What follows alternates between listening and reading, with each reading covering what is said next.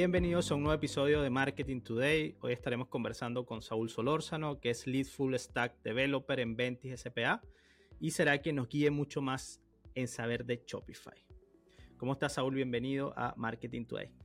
Muchas gracias, muchas gracias por tenerme. Feliz de estar acá. Qué bueno. Saúl, vayamos a lo más básico. ¿Cómo describirías en pocas palabras qué es Shopify y cómo funciona? Shopify es una plataforma de e-commerce.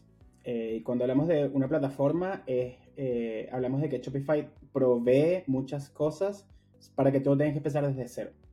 Eh, ya tiene, por ejemplo, un modelo de producto, el concepto de, de colecciones, páginas, tiene incluso hasta un blog, o, o, la posibilidad de generar blogs dentro del sitio. Entonces, es una plataforma que te permite a ti simplemente crear tus productos, conectar algunas otras cosas adicionales que vamos a hablar y empezar a vender. Perfecto. O sea que puede ser perfecta para un pequeño emprendimiento que tiene 10, 100 productos eh, y que necesita partir lo antes posible. Sí, exactamente. Como eh, es muy fácil comenzar si tú estás empezando. Buenísimo, interesante. Pero ¿cómo partiste tú con Shopify? ¿Cuáles fueron esas primeras interacciones? Eh, mi, mi, background como tal, como Shopify, era eh, cuando me contrataron en la empresa donde trabajo ahora en Betis, nosotros usamos Jumpseller. Y Jumpseller eh, nos quedó chico, por cierta, de cierta manera. Y Shopify estaba entrando en ese momento en Chile. Entonces, esa fue mi experiencia. Yo he estado trabajando con Shopify diariamente por los últimos 4 o 5 años. Todos nuestros e-commerce son hechos con Shopify.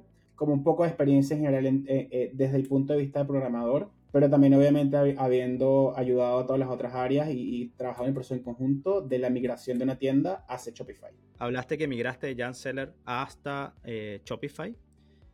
Eso me imagino que tuvo algunas ventajas y desventajas, pero ¿cuáles, ¿cuáles fueron esas ventajas de que en ese momento tomaron esa decisión? Claro, la ventaja de Shopify, eh, viniendo desde el punto de vista John Seller hacia Shopify, son varias. Eh, desde, y, la, y, la, voy a hablar desde el punto de vista de como programación y desde el punto de vista como un comercio.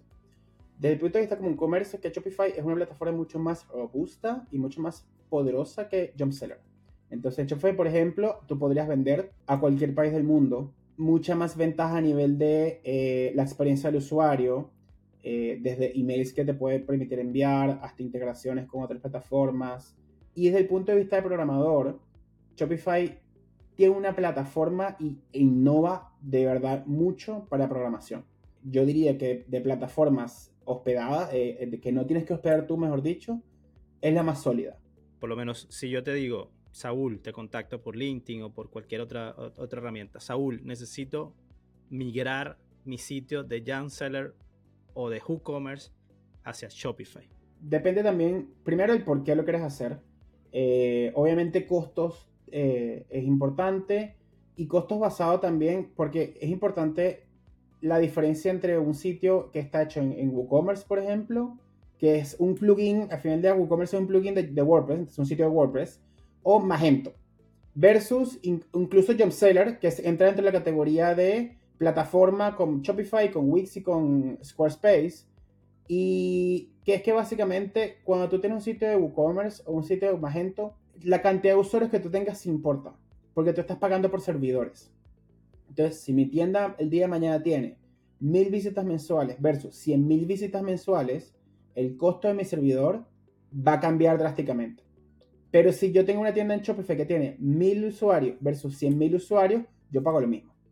Entonces, hay dos maneras de hacerlo, obviamente. La manera más sencilla es contratar a Shopify y usar un template o pago de Shopify o uno de los gratis de Shopify que son muy buenos, de muy alta calidad. O, eh, y ahí perderías tu diseño, porque no tienes un, equipo que te lo haga. La otra alternativa es contratar un programador, una persona como yo, que te pueda aportar tu diseño a la tienda de Shopify. Pero también tienes que tomar en consideración las horas hombres de las otras áreas de la empresa. El área comercial, que va a tener que migrar los productos, migrar cómo funciona, y cómo hoy Shopify se integra a otras plataformas, por ejemplo, redes sociales, sistemas de pago. ¿Cómo es a diferencia de lo que tú mencionas hace cuatro años atrás?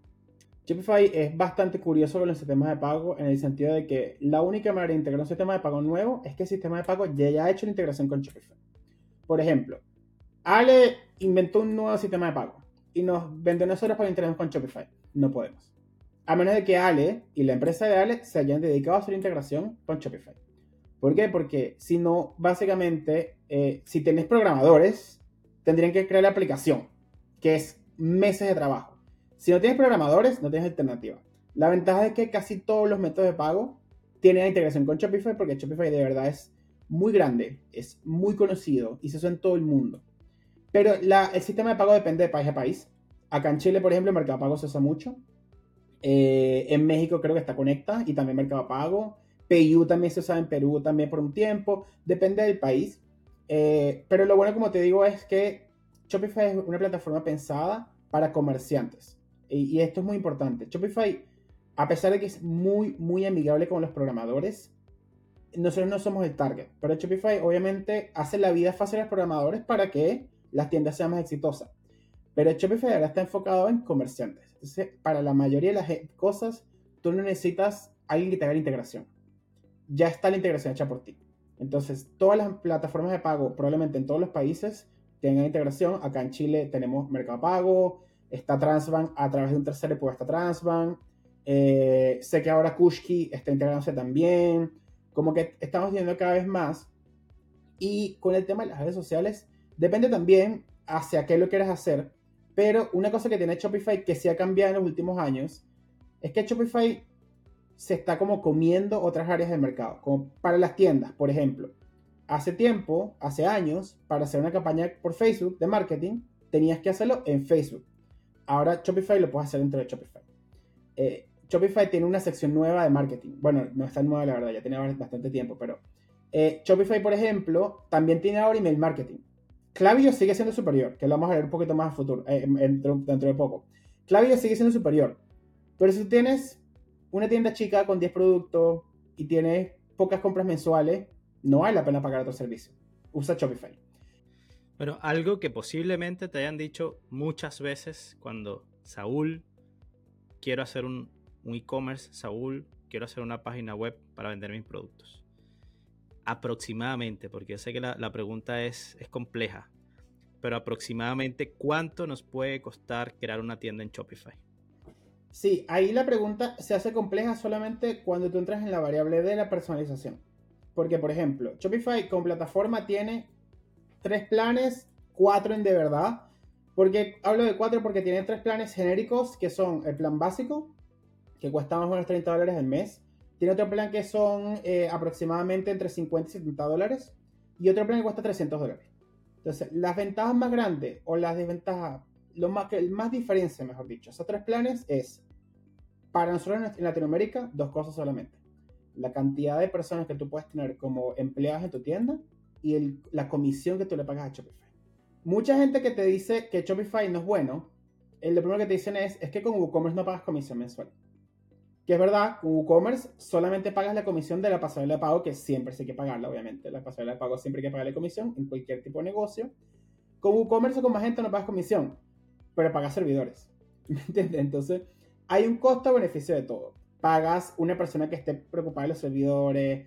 Eh, entonces, depende del tamaño de tu negocio, esa, esa cuenta vale la pena. ¿Me entiendes? Y ahí es muy diferente de cada negocio. Yo argumentaría que para un negocio pequeño, comete el costo de la comisión, como te comes el costo de la transacción de la pasarela de pago y listo, lo metes dentro de tus costos normales. Entonces, esas son las dos, cosas más importantes y las más grandes de diferencia.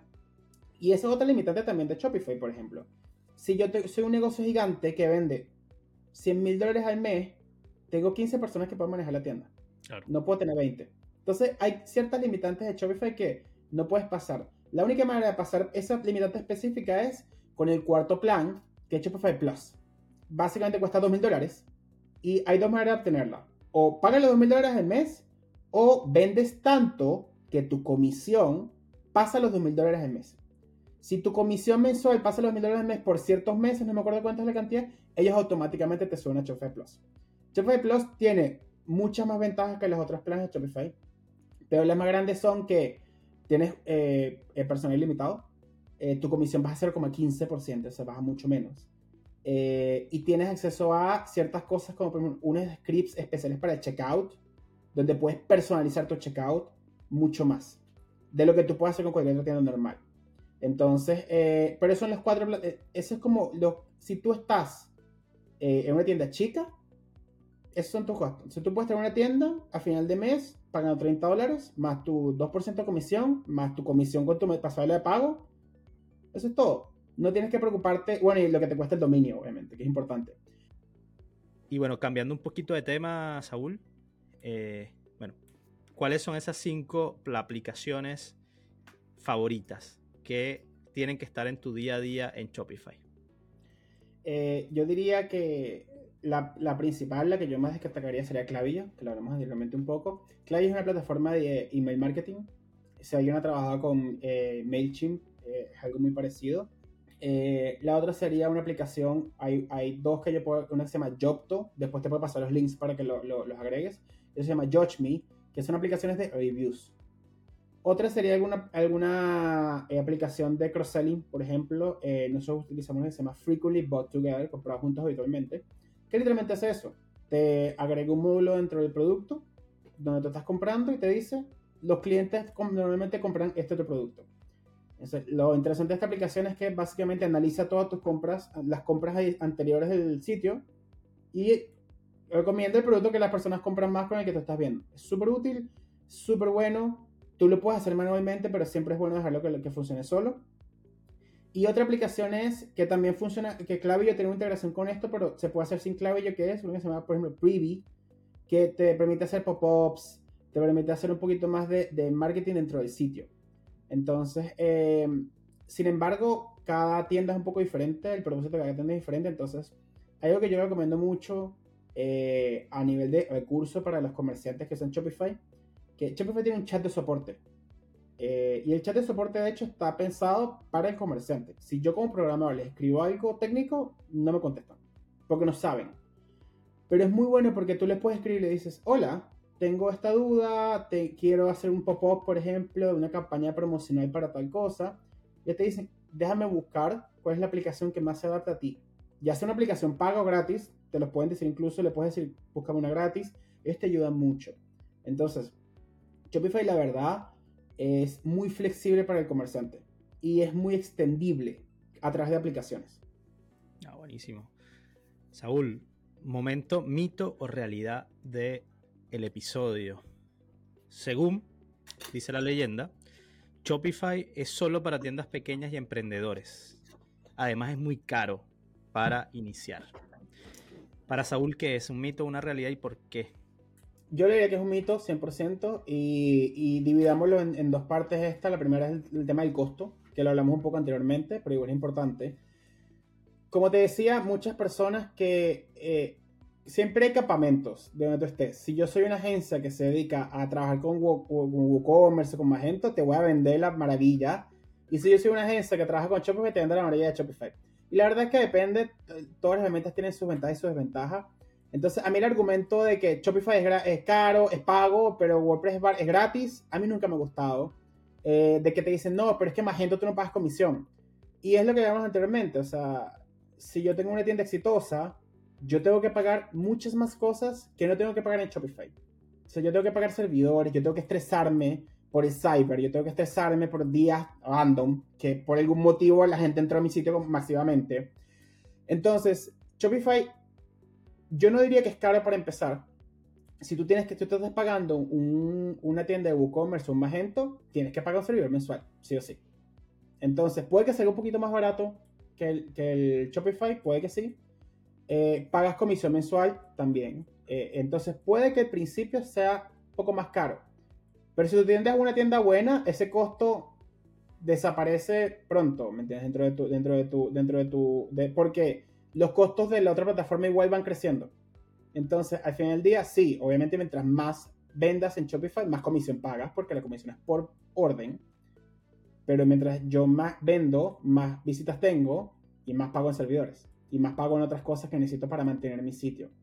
Entonces, todo tiene eh, un costo-beneficio. Entonces, a mí nunca me gusta el argumento cuando alguien dice, no, es que Shopify es caro.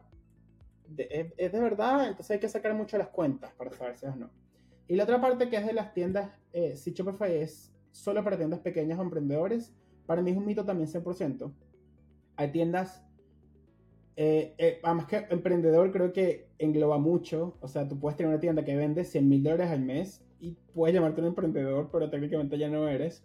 Entonces, hay tiendas, Shopify, yo creo que parte de su atractivo para los negocios chicos y para las tiendas pequeñas y emprendedores es lo cómodo que es para una sola persona llevar casi toda la tienda. O para un equipo y no preocuparte por nada técnico y saber que la plataforma que te estás usando es una plataforma de verdad, de verdad, de verdad confiable. Shopify no se cae, bueno, no voy a decir nunca porque nada tiene 100% de confianza en, menos cosas que, pero 99.9999% de las veces Shopify no se cae. Eh, y lo otro es que tú puedes crecer en Shopify. Tú puedes como estábamos hablando anteriormente, Shopify tiene un plan, un plan que se llama Shopify Plus, que es un plan que cuesta 2.000 dólares. Entonces, al final de igual es un plan que es caro, pero lo usan miles de tiendas a, nivel mundial. Entonces, Shopify, probablemente el momento en el que tú digas, Shopify es muy chico para mí o no me sirve, es que tus números son astronómicos. O sea, estoy hablando de tiendas más grandes de cada país. No estoy hablando de que estás vendiendo 200 mil dólares al mes. Que 200 mil dólares al mes para muchas tiendas es inimaginable y probablemente nunca lo alcancen. Y eso también está bien. No todo el mundo es Amazon. Tú puedes tener una tienda que venda lo que tú eres feliz. No todas las tiendas que están en la calle venden lo que vende Falabella, por ejemplo. Entonces, yo creo que muchas personas también tienen esto en su cabeza de que no, es que Shopify me cae chico. Y es como, capaz, pero puede que nunca. ¿Me entiendes? Entonces, eh, pero yo sí diría que Shopify es una plataforma que te permite crecer con la plataforma. Y para la mayoría de las tiendas, nunca, vas nunca te vas a quedar chico. Nunca va a llegar un punto que tú digas, mm, dime. ¿Podría un Ripley, un París, un Falabella trabajar con Shopify, por ejemplo? En mi opinión, no. Eh, ¿Por qué? Porque estas tiendas efectivamente sí son demasiado grandes. A pesar de que probablemente si hables con la persona que trabaja en Shopify te diga, obvio que sí. Eh, porque el problema no es el tamaño a nivel de venta. Shopify puede manejar esa cantidad de ventas. Porque Shopify, por ejemplo, Shopify es lo que se conoce en programación como un monolito. ¿Qué es un monolito? Todas las tiendas de Shopify son el mismo código. Entonces, todas las tiendas de Shopify se cuentan como una tienda masiva. Es un poco más complicado que eso, pero lo podemos imaginar desde, ese, aspecto. ¿Por qué lo pienso así? Porque, por ejemplo, Shopify en Black Cyber anterior en Estados Unidos procesó 7.5 billones de dólares en compras en todo el Black Cyber. Entonces, obviamente no fue una sola tienda, fueron miles y miles y miles de tiendas. Pero se procesó igual dentro de Shopify. Entonces, es una manera de verlo así. Entonces, ese monto es más, o sea, es mucho más de lo que vende Falabella, por ejemplo, un mes. O sea, obviamente. Entonces, eh, no es el tema de la cantidad, es el tema de que hay un punto en que tú necesitas más personalización, ya sea integraciones, por ejemplo, como probablemente tenga una de estas tiendas con su CD, su centro de distribución, ya sea integraciones mucho más eh, eh, pegadas al chasis, como quien diría, ¿me entiendes? Que son mucho más detalladas, porque Shopify es una plataforma. Entonces, por ejemplo, eh, un caso que, vale la pena, Shopify, si tú tienes cinco órdenes que entran el mismo segundo, las cinco órdenes son el mismo producto y tú tienes dos unidades de stock del producto, Shopify va a vender las cinco órdenes. Porque es su política y tú no puedes hacer nada para cambiar eso, ya seas quien sea. Pero si tú tienes tu, tu plataforma propia, tú lo puedes hacer. Y también vale recalcar que Falabella, París, o lo que sea, no usan tampoco WooCommerce ni Magento. Usan algo personalizado a 100%. O sea, Amazon no usa nada. Amazon programa todas sus cosas. Pero ya, ya cuando llegas a ese nivel, ya no estás buscando alternativa de, un, de algo que te den. Todo lo tienes que programar por tu lado. Entonces, es otra conversación. Y por eso digo, la mayoría de los e-commerce nunca van a llegar a ese nivel. Y que está bien, o sea, y también está bien. Lo digo, mucha gente lo toma como eh, eh, de mala manera, pero no es así, es la, realidad, o sea, así funciona. Saúl, si tengo ya mi e-commerce, si vendo y tengo dos, tres años vendiendo productos en mi e-commerce, pero siento que en el flujo de compra algo está pasando, el benchmark que tengo de tasa de conversión es más bajo de lo normal. Eh, no sé, ¿hay algo que nosotros sepamos que debamos optimizar, que debamos mejorar en ese flujo de compra para mejorar la experiencia del usuario? Obviamente uno tiene sus percepciones o lo que capaz no es más eficiente o no, pero ahí honestamente no puedo hacer nada. Hay ciertas cosas que tú puedes hacer ahí, que también es importante. El costo del envío es un factor. eh, es lo que más yo te diría que influye, honestamente, cuando la persona está comprando, que a todos nos ha pasado. Por eso está ese meme que dice, que ahorita compra 500 dólares, envío 15. entonces, y Shopify también te da cosas de que tú puedes decir, bueno, eh, déjame ver qué método de envío es el más utilizado y ese tipo de cosas las puedo hacer. O tú puedes decir, déjame ofrecer un método de envío un poquito más, más, más barato. Hay otra aplicación, mi método funciona ese elemento, que, que se llama Advanced Shipping Rules, que lo somos nosotros también, que te permite generar más cosas en la aplicación, para, te permite flexibilizar más los métodos de envío que te da Shopify. Si tú puedes decir, por ejemplo, la gente de esta comuna o de esta región, yo le ofrezco un envío más barato. El otro lado es la tienda como tal, antes de que la persona le dé clic al checkout. Eso sí es todo tuyo. Y ahí obviamente hay millones de cosas que tú puedes analizar. Tú puedes ver obviamente, eh, obviamente tienes que tener SEO Analytics, que Shopify tiene sus propios Analytics también, que es súper importante. Eso también vale, vale, la pena recalcar. Obviamente interacción con Google Analytics vale la pena, pero Shopify también tiene sus propios Analytics que son muy amigables. Google Analytics asusta mucho a la gente porque entras y no sabes lo que estás viendo. En cambio, la analítica de Shopify es bastante amigable, te dice cuáles son las páginas más visitadas, cuál es el producto más visitado, si la gente entró más desde móvil o desde desktop. Entonces, hay muchas cosas que uno podría decir, es que yo necesito una persona que programe, o necesito una persona que diseñe, porque el problema es ese. Y la verdad, la verdad, la verdad, sí puede que sea ese problema, pero también puede ser que tengas una imagen demasiado grande en tu sitio. Cada, entras a un producto y 500 imágenes, entonces la experiencia es lenta. Prueba con una sola imagen. Eh, prueba con la descripción del producto. Lo que estábamos hablando antes de, la, de la, los reviews sociales. Capaz cuando tengas otra opinión de otras personas, la gente compra más. Entonces, es sentarse a ver eh, lo que, la información que te da Shopify y decir, este es mi producto más visitado. Déjame analizar el producto y déjame ver cómo yo como cliente, cómo estoy viendo el producto déjame capaz quitar esta foto que nos vale la pena, déjame acomodar esto un poquito más. Y casi todo eso lo puedo hacer con el panel de Shopify de, edición, la descripción y todo. Y obviamente llega un momento en que, bueno, ya no tienes nada que hacer, eh, hay que entrar en el código a ver, ¿me entiendes? Pero ya eso es un paso mucho más doloroso porque probablemente hay que reprogramar cosas, hay que cambiar diseño y capaz no vale la pena, ¿me entiendes? O capaz no en ese momento, en el futuro sí me quedo con lo más importante, si te está pasando esto, de que sientes de que tu tasa de conversión no es la más óptima, prueba, testea. Testea productos, testea descripciones, testea títulos, fotos, videos, call to actions. Es que testear es lo más importante que te puedes hacer. Y ojo, testear también, uno puede decir, voy a testear, pero ¿cómo sé que está funcionando? Está funcionando. Y obviamente hay un punto más intermedio entre estas dos que estamos hablando que es pruebas A-B. Eh, pero pruebas A-B, obviamente, si tú no tienes idea, es un poquito más difícil, pero igual se puede hacer. Hay muchas herramientas para hacer pruebas A-B. Shopify, hay aplicaciones que te permiten hacerlo. Eh, nosotros vimos una vez una, pero no me acuerdo cuál se llama ahora, pero puedo averiguar una para, para colocarla. Pero, obviamente, cambiar por ejemplo la descripción del producto, tú dices, ¿cómo si está funcionando o no? Claro. Entonces, obviamente, hay ciertas cosas que tú puedes ver, obviamente, la venta de ese producto es como lo más sencillo y a medida de eso tú puedes ir viendo, eh, mi producto tiene más visitas, eh, o el que tiene más visitas es el menos comprado. Como que a medida que tú vayas haciendo cambio, pero yo lo único que, que, me quedaría de todo esto, que tú lo digital, es que hay que testear siempre. Y hay que estar cambiando el producto 100%, hay que estar cambiando. El e-commerce es una plataforma viva que tú tienes que estar en constante cambio. Tú no puedes publicar un producto y que sea lo que yo quiera. Olvidarte, claro. Tienes que estar, ¿será que esta foto está, está buena? Y preguntarle a tus clientes también, que es súper valioso. La gente te compró, dile a la persona, oye, te, te doy un cupón de 10%, ¿me puedes contestar estas preguntas? ¿Qué te pareció la foto del producto? ¿Qué te pareció la descripción del producto? ¿Se entendió lo que quise decir? Como es lo mismo que uno haría si está en una tienda física con una persona. Entra una persona perdida y tú le puedes preguntar, oye, no se encontró, no, no se vio. Es lo mismo, obviamente con un poquito más de pasos, pero yo dejaría también de que un e-commerce es un sitio vivo. Uno tiene que estar siempre, nunca está listo. Nunca está listo. Eh, siempre tienes que estar, así tengas 10 productos, modifícalo, ve qué puedes cambiar, ve qué puedes modificar. Eso es súper clave.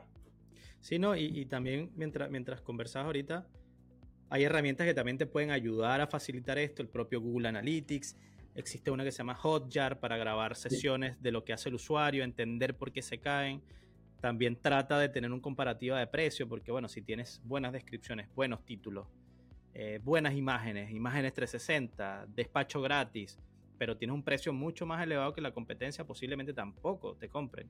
Entonces trata de tener todos estos indicadores, testear todo. Eh, en digital la facilidad de hacer esto es más rápido que lo que hacíamos en las tiendas físicas, por ejemplo. Eh, tienes más información, entonces trata de testear. Tienes varios indicadores, tienes varias aplicaciones, tienes varias herramientas gratuitas, pagas, ahí hay un sinfín de cosas para que puedas dar con qué está pasando, por qué mi tasa de conversión es baja. Eh, entonces, bueno, ahí, bueno, igual cualquier cosa me pueden contactar por LinkedIn, por a Saúl también. Le voy a dejar acá en el perfil, eh, en la descripción el perfil de Saúl. Eh, y bueno, siéntanse con toda la confianza. Saúl, último tema de, de este episodio. experiencia, compartir conocimientos, que creo que es lo más importante cuando ya uno tiene ciertos años eh, en este ruedo. cuando trabajaba en retail, recuerdo, no sé si todavía pasa, nos medíamos por cantidad de cybers. Eh, no por años de experiencia, era cantidad de cybers. Eh, pasa en México, pasa, en Perú, en Colombia, en Chile, Argentina, Brasil. y, es bien chistoso. Pero bueno, acá esta partecita es entender, bueno, cómo nos puedes dejar adicional a todo lo que ya nos ha dicho cierta información y ciertos conocimientos. Y bueno, una de la gran, de la gran pregunta es, eh, ¿qué tienen en común las tiendas exitosas? ¿Qué crees tú? Eh, yo creo que las tiendas exitosas eh, tienen, por ejemplo, son tiendas que son veloces de usar, no son tiendas pesadas. a veces pasa, es muy común que yo trajo una Mac, por ejemplo, y con una buena conexión a Internet. No todos mis clientes son así. Hay clientes que comprenden su celular, hay clientes que tienen mala conexión de internet. Entonces, hay muchas veces uno trabaja una burbuja. Nuestro trabajo es mucho de burbuja. Y no siempre es la realidad de nuestros clientes. Y muchas veces también cuesta entender de que el dueño de la tienda no es el cliente. Y eso se mezcla muchas veces. Entonces, saber de verdad que es nuestro cliente y entender de verdad es nuestro cliente es súper importante. Entonces, hay escenarios de gente de que eh, por ejemplo, yo trabajé una vez en un sitio web de, que no era un e-commerce, pero un sitio web de una fanática de fútbol. Y cuando entraba la gente al sitio, en el estadio, entonces es el celular, con 60.000 personas alrededor. Entonces, el sitio cargaba lento, la gente no lo usaba. Entonces, eh, conocer quién es tu, cliente es importante. Nosotros tenemos tiendas donde hay gente que entra mucho más en celular y otras tiendas donde hay gente que entra mucho más en la computadora depende del, depende del tipo de producto. Hay gente que convierte más.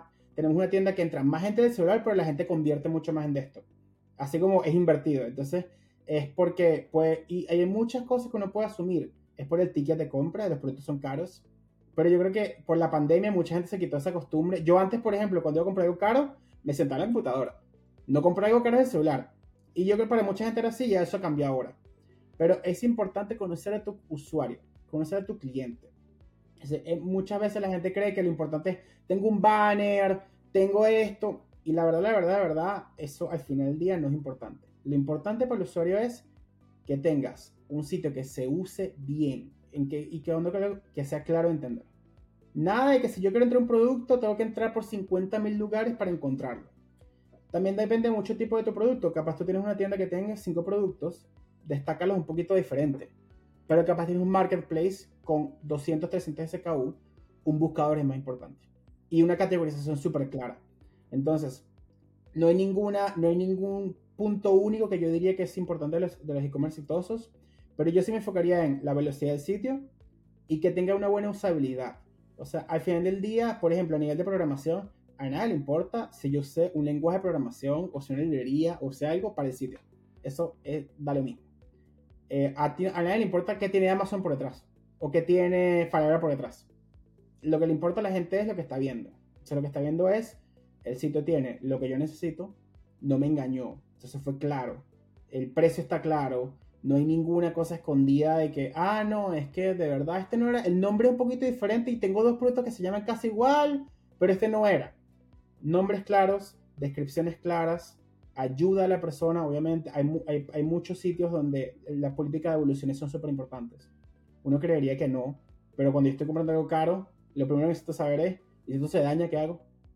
Tengo políticas de evoluciones, tengo garantía, tengo la garantía clara en sitio.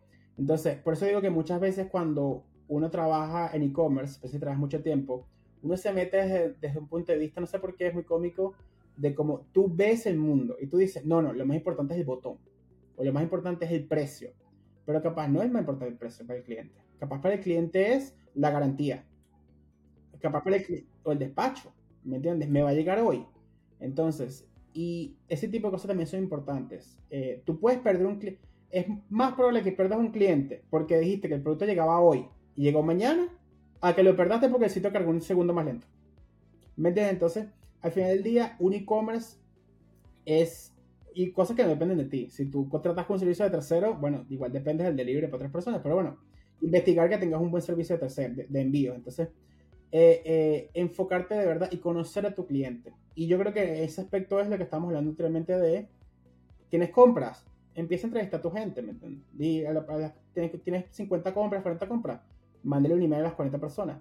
Hola, estoy haciendo una encuesta, mi sitio es chico, eh, te doy un cupón de 10%, un 15% de descuento y me contestas una pregunta. Súper información mucho más valiosa de estar tres días viendo Analytics, viendo qué sacas. ¿Me entiendes? Entonces, yo diría que lo más común de las tiendas eh, exitosas es que le hacen la vida fácil a la persona que está comprando. Entonces, y entender, yo estoy comprando algo, tengo todo lo que necesito para comprarlo.